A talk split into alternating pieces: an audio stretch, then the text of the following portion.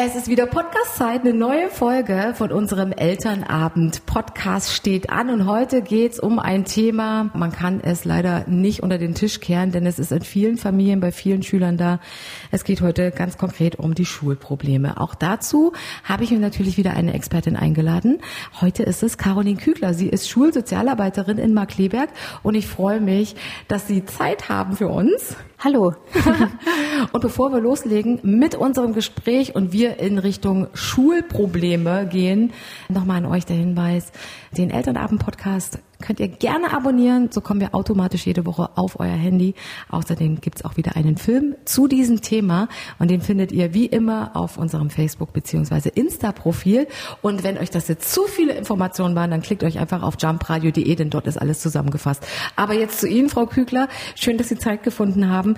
Heute, auch wenn das Thema jetzt nicht ganz so ein schönes ist, es geht um die Schulprobleme. Sie sind ja Schulsozialarbeiterin, das heißt, Sie sind ganz nah dran an den Schülern in der Schule. Was sind denn die häufigsten Probleme, weswegen Schüler an ihre Tür klopfen? Also das hängt von der Klassenstufe und von der Schulform ab.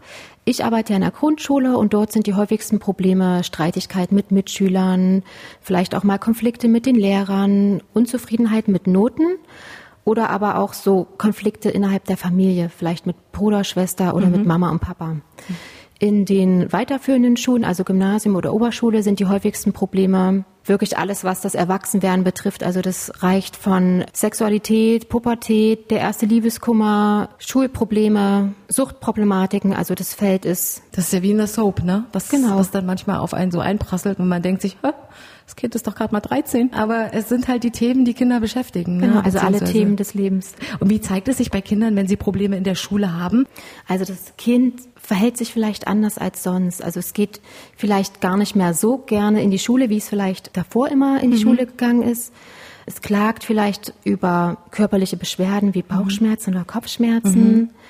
Es zeigt sich vielleicht oder spiegelt sich vielleicht auch in den schulischen Leistungen wieder, dass vielleicht die Noten gar nicht mehr so gut sind, wie sie vielleicht vorher mal waren. Mhm.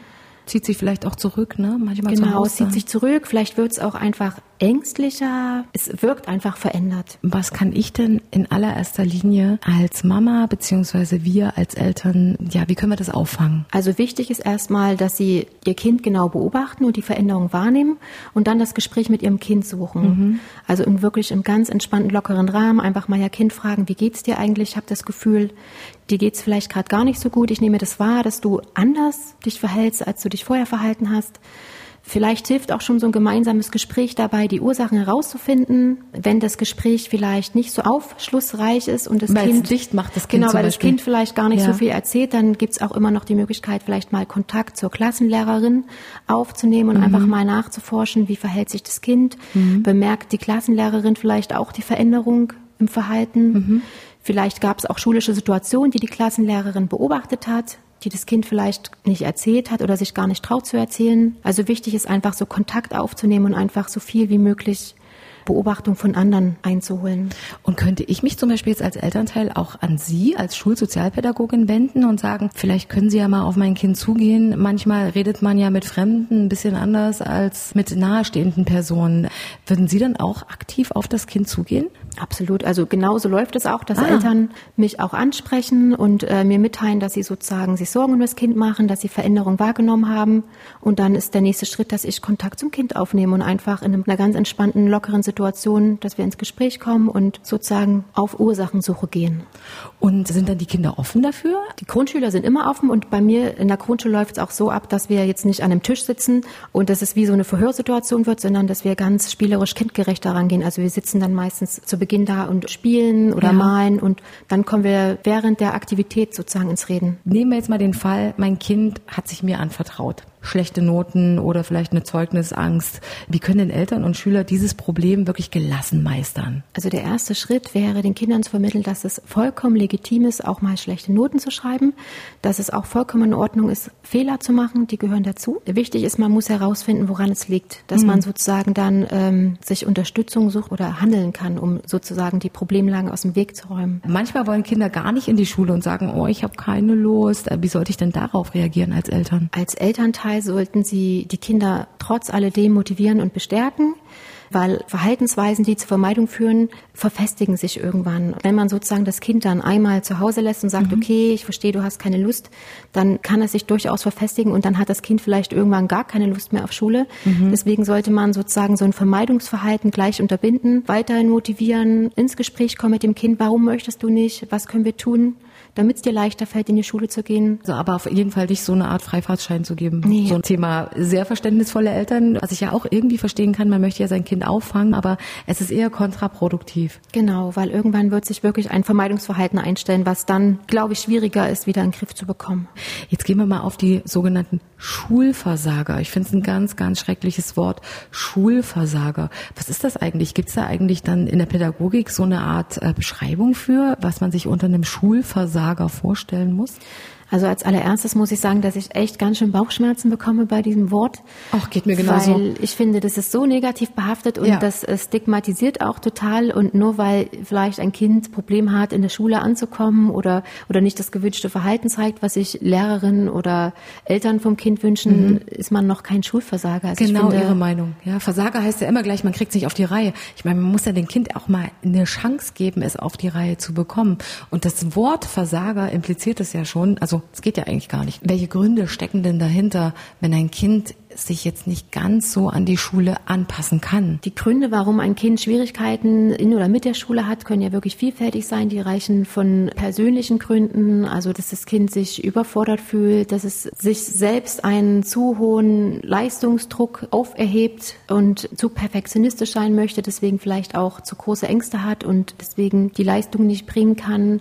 Kinder haben vielleicht Probleme, sich an, an das Regelverhalten zu gewöhnen, weil sie es so vielleicht noch gar nicht richtig gelernt haben. Ich meine, so ein Schuleintritt ist ja auch der nächste große Meilenstein, den ein Kind bewältigen muss. Und es ist gar nicht so leicht, den Übertritt vom Kindergarten zur Schule irgendwie zu schaffen. Gründe für schulische Probleme könnten auch familiär liegen, dass es vielleicht gerade eine problematische Situation zu Hause gibt, dass die Eltern sich vielleicht in Trennung befinden, dass es eine Erkrankung in der Familie gibt. Kinder können auch Probleme mit der Konzentration oder Aufmerksamkeit haben und das kann ja, ja auch schon so, so, eine Unterrichtssituation ja. stören und das kann ja oftmals auch krankheitsbedingt sein, so eine Störung. Ja. Also das ist ja nicht, dass das Kind das bewusst macht, weil es stören möchte, sondern einfach, weil es gar nicht anders kann. Und wenn ich jetzt merke, okay, also irgendwas läuft gerade nicht so, wie ich mir das eigentlich vorgestellt habe oder wie es laufen sollte, was mache ich denn dann als Eltern? Wie reagiere ich? Wo ist meine erste Anlaufstelle? Also ich könnte mir vorstellen, viele Eltern sind dann auch hilflos und wissen erstmal gar nicht, hey, was ist jetzt los? Also eigentlich war doch immer alles cool. Also als allererstes würde ich als Eltern das Gespräch mit dem Kind suchen, würde dort wirklich ganz ehrlich und interessiert nachfragen, auch ganz verständnisvoll, was bei dem Kind eigentlich gerade los ist, welche Schwierigkeiten das Kind hat, ob es in der Klasse liegt, ob es am Lernstoff liegt, ob es an der Lehrerin liegt, ob es vielleicht andere Problemsituationen gibt. Dann würde ich als Elternteil das Gespräch mit der Schule suchen, um dort einfach mal die Einschätzung der Lehrerin abzuchecken. Ähm, wie sieht sie da? Sieht sie eine Überforderung? Sieht sie Lernschwierigkeiten? Gibt es Konflikte in der Klasse, die vielleicht erstmal geklärt sind und die Kinder vom Lernen abhalten können? Mhm. Wenn es das gibt, würde ich auch das Gespräch mit der Schulsozialarbeiterin oder also dem Schulsozialarbeiter suchen, genau, mhm. um da einfach auch nochmal einen ganz neutralen, nicht schulischen Blick drauf zu werfen. Wir arbeiten ja auch mit Kindern einzeln beziehungsweise auch mit Klassen oder Gruppen und können da auch nochmal ganz anders rangehen, als ein Lehrer rangeht. Und wie schaffen Sie sich das Vertrauen von den Schülern? Indem man sozusagen sich erstmal ausreichend Zeit nimmt zum Kennenlernen mhm. und das wirklich ganz kindgerecht und spielerisch entspannt macht. Erstgespräche finden meistens im Spiel statt dass man spielt, malt und mhm. dabei ganz entspannt dann erstmal ins Gespräch kommt, sich erstmal kennenlernt, Vertrauen sich erstmal aufbauen kann, sich erstmal eine Beziehungsstruktur aufbauen kann und genau. Und ich habe mal gehört, man kann sich zum Beispiel auch einen Schulbegleiter über das Amt organisieren. Was ist das ganz genau und wie mache ich das? Genau, also ein Schulbegleiter ist eine schulische Unterstützung für ein Kind.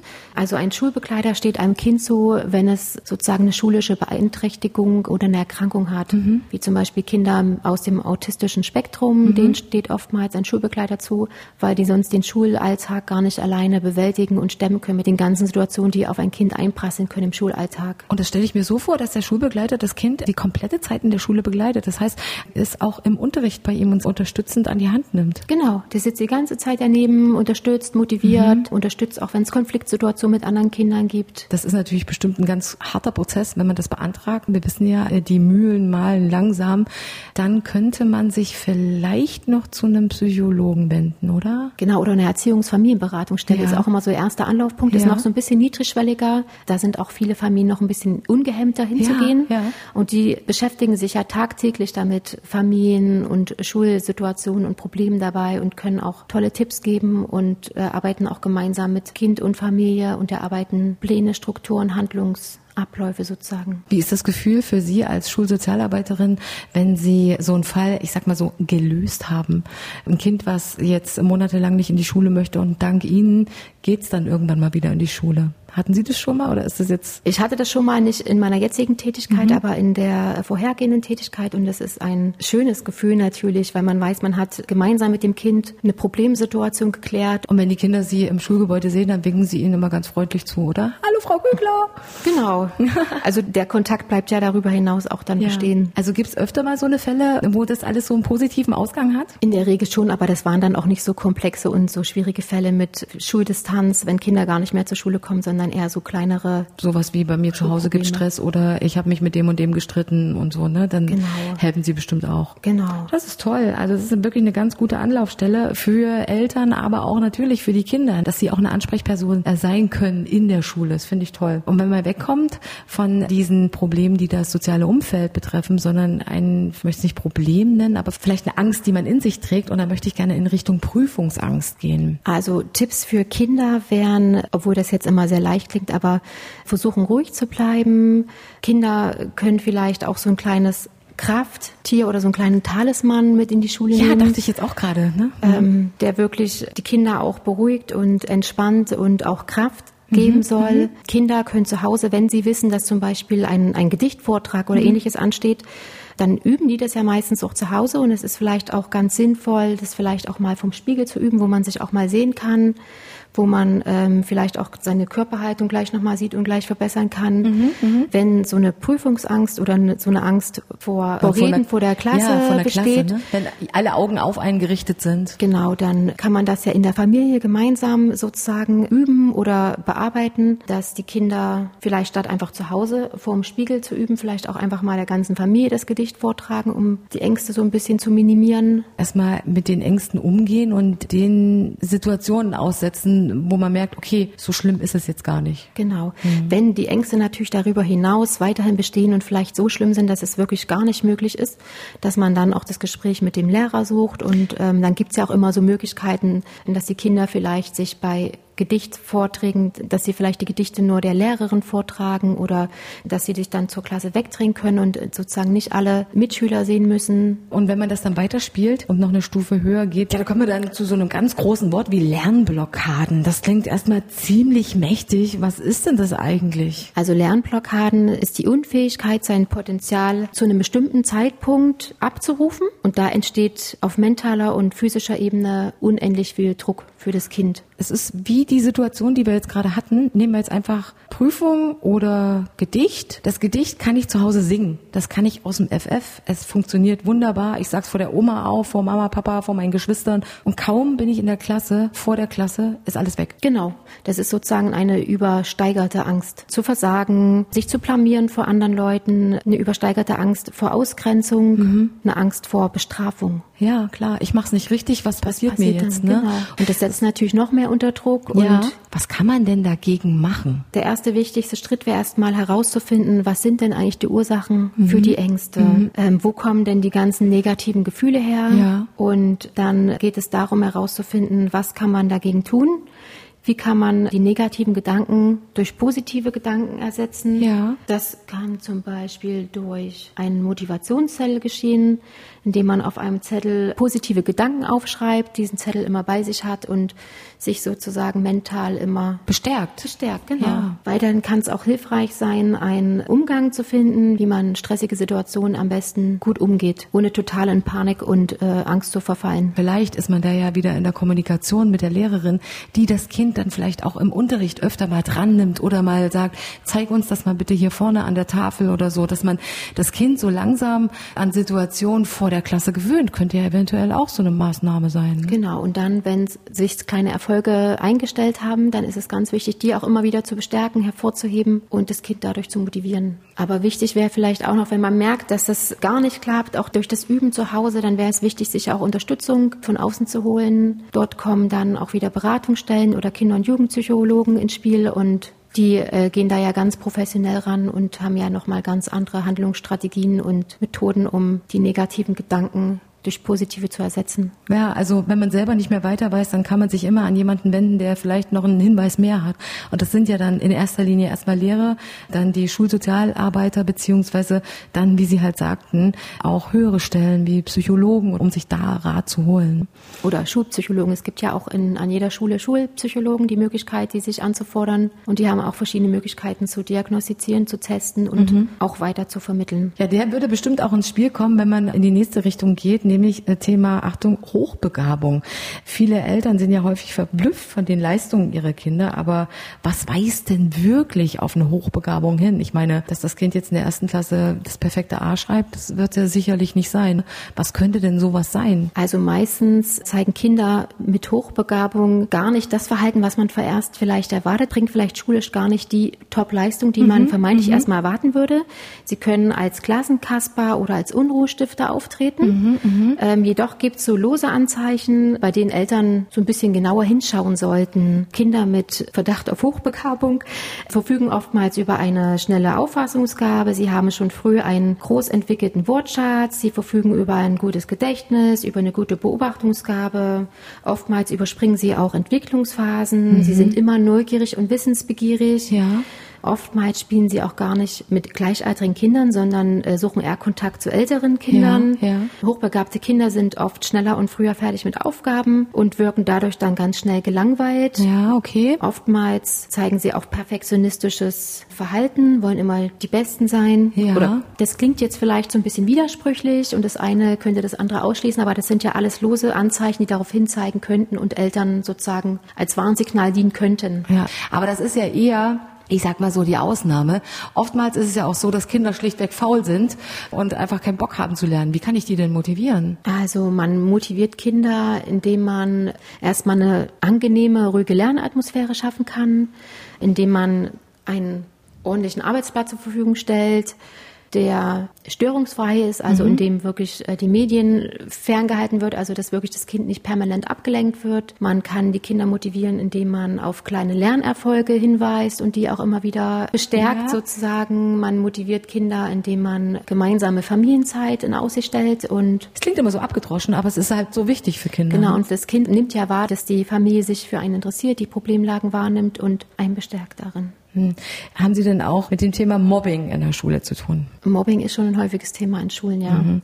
Wie merke ich denn, dass mein Kind gemobbt wird? Also Kinder, die gemobbt werden, zeigen Verhaltensweisen, die sie vorher so nicht gezeigt haben. Also sie gehen nicht mehr gern zur Schule, sie wirken trauriger, vielleicht auch depressiver, ängstlicher, sie können sich zurückziehen. Die Kinder können über körperliche Symptome klagen, wie Bauch- und Kopfschmerzen. Bei den Kindern zeigt sich ein Abfall oder kann sich ein Abfall von schulischen Leistungen zeigen. Kind wirkt insgesamt verändert. Mhm. Und das fällt dann den Eltern natürlich zu Hause auf. Und äh, wenn das Eltern auffällt, wie können die dann denn handeln? Wie sollte man reagieren?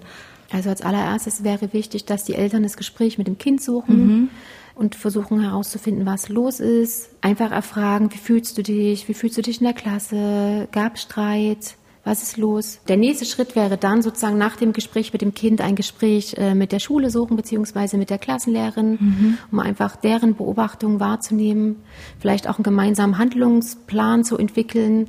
In dem Fall, sofern es vorhanden ist, kann man natürlich auch die Schulsozialarbeit dazu holen, mhm. weil die einfach auch nochmal einen anderen Blick auf Schule, auf das Klassensystem hat und da auch nochmal mit ganz anderen Methoden rangehen kann. Mhm. Wichtig wäre es auf jeden Fall, dass die Eltern keinen Kontakt zu dem vermeintlichen Täter, zu dem vermeintlichen Mobber sozusagen aufnehmen oder auch deren Eltern, weil das könnte die Situation einfach noch viel mehr verschlimmern. Okay, okay. Weil das könnte dann, ähm, sofern die Eltern dann die Informationen an die anderen Eltern weiterleiten, mhm. das wird natürlich das Kind erfahren und dann könnte sich der Druck einfach erhöhen und das Mobbing könnte weitergehen, verschlimmernd werden. Ist es denn immer so ein äh, legitimer Weg, also die Situation lieber über die Schule klären zu lassen, also sei es jetzt über Klassenlehrerin oder Schulsozialarbeiterin, oder ist auch das persönliche Gespräch mit den Eltern oder mit dem Mobber äh, die erste Wahl? Ich persönlich würde es immer über Schule laufen lassen, mhm. weil das Problem besteht ja in Schule und Eltern neigen vielleicht oftmals auch dazu, zu emotional zu werden mhm. und da auch vielleicht die Situation dadurch noch zu verschlimmern. Partei zu ergreifen, genau. ne? Dann natürlich, jeder möchte ja nur das Beste für sein Kind und kann sich auch gar nicht vorstellen, dass das Kind vielleicht sich gerade so verhält. Was, mein Kind? Nein, niemals. Wie schnell sollte sich denn die Situation für das Kind dann ändern? Und wie merke ich als Eltern, dass die Schule auch schnell handelt? Also die Situation sollte sich so schnell wie möglich ändern, weil je länger so eine Mobbing-Situation auf ein Kind wirkt, desto größer sind ja auch die Schäden, sage mhm. ich mal, die es hinterlässt bei dem Kind. Je schneller man agiert, desto schneller findet man dann eine Lösung. Ähm, Eltern merken daran, dass die Schule handelt, dass es Arbeit in und mit der Klasse gibt zum Beispiel, dass es auch Gespräche mit dem Kind gibt, dass sich auch schon ein positives Verhalten beim Kind zeigt, dass es vielleicht schon entspannter, erleichterter nach Hause kommt, am Kind könnte man merken, dass es halt wieder gern zur Schule geht und auch wieder Spaß am Lernen und an der Schule hat. Und wie machen wir es jetzt im umgedrehten Fall, wenn ich merke, mein Kind ist in der Schule ein Kind, naja, was andere Kinder mobbt? Wie gehe ich da als Eltern vor? Wenn ich als Elternteil merke, dass mein Kind mobbt, würde ich als allererstes Gespräche mit meinem Kind führen, würde äh, die Gründe herausfinden, warum, wieso, weshalb, würde natürlich auch dem Kind mitteilen, dass die gezeigten Verhaltensweisen nicht in Ordnung sind würde ihm Verhaltensweisen aufzeigen, die passender sind. Mhm. Also so Alternativen vorschlagen. Warum genau. machst du nicht das? Warum machst du es nicht so? Oder lass ihn doch, jedes Kind ist anders. Er kann das doch so machen. Und würde dann auch tatsächlich das Gespräch trotzdem mit der Schule oder zur Schule suchen. Mhm. Und da einfach auch nochmal meine Beobachtungen mit der Schule teilen und gemeinsam Weg finden. Wenn das Kind jetzt sozusagen der Täter ist, kann man sich dann auch an Sie wenden, dass ja. Sie dann auch das Gespräch suchen mit dem Schüler? Ja, weil es hat ja auch Gründe, warum sich ein Kind so verhält. Und die gilt es ja dann herauszufinden und äh, gemeinsam anzugehen. Und haben Sie jetzt zum Schluss noch drei Tipps für die Eltern, was sie tun können, wie sie reagieren können, wenn Kinder Schulprobleme haben? Ein Tipp weiß ich schon, das Gespräch suchen. das Gespräch suchen und dabei äh, verständnisvoll sein, zuhören, immer Interesse zeigen. Genau, das wäre ein, ein ganz wichtiger Tipp. Mhm. Der zweite Tipp ist immer, wenn man als Elternteil merkt, ich komme nicht weiter, sich Unterstützung suchen und dabei auch keine Angst haben. Dafür sind ja die Unterstützungssysteme da, ob Beratungsstellen, Psychologen, Schulpsychologen, Schulsozialarbeiter, dafür sind wir alle da. Und der dritte Tipp wäre, den Druck herauszunehmen, den Familienalltag so gut wie es geht zu strukturieren. Das kann schon ganz viel Zeitdruck und Stress nehmen und genau so ein bisschen Leichtigkeit auch in Familienalltag und Schulalltag bringen. Du sagst die Caroline Kügler. Sie ist Schulsozialarbeiterin äh, in Markleberg. Ich danke Ihnen sehr, dass Sie die Zeit gefunden haben, mit mir über dieses doch zum Teil echt belastende Thema zu reden. Danke, dass Sie mit mir darüber geredet haben. Und ihr könnt den Film dazu, ich sag's gern nochmal, euch anschauen und zwar auf unserem Facebook- oder Insta-Profil. Den Link dazu gibt's wie immer auf jumpradio.de. Und nächste Woche an dieser Stelle geht es bei uns um Oma und Opa. Unverzichtbar im Alltag, im Familienverbund. Manchmal wird's aber vielleicht doch ein bisschen zu viel. Wann mischen sich Oma und Opa dann doch zu dolle in den Familienalltag ein? Darum geht's nächste Woche hier und bis dahin lasst bitte ein bisschen Liebe da. Das ist der MDR Jump Elternabend Podcast, den ihr gerne abonnieren könnt. Danke und bis dann.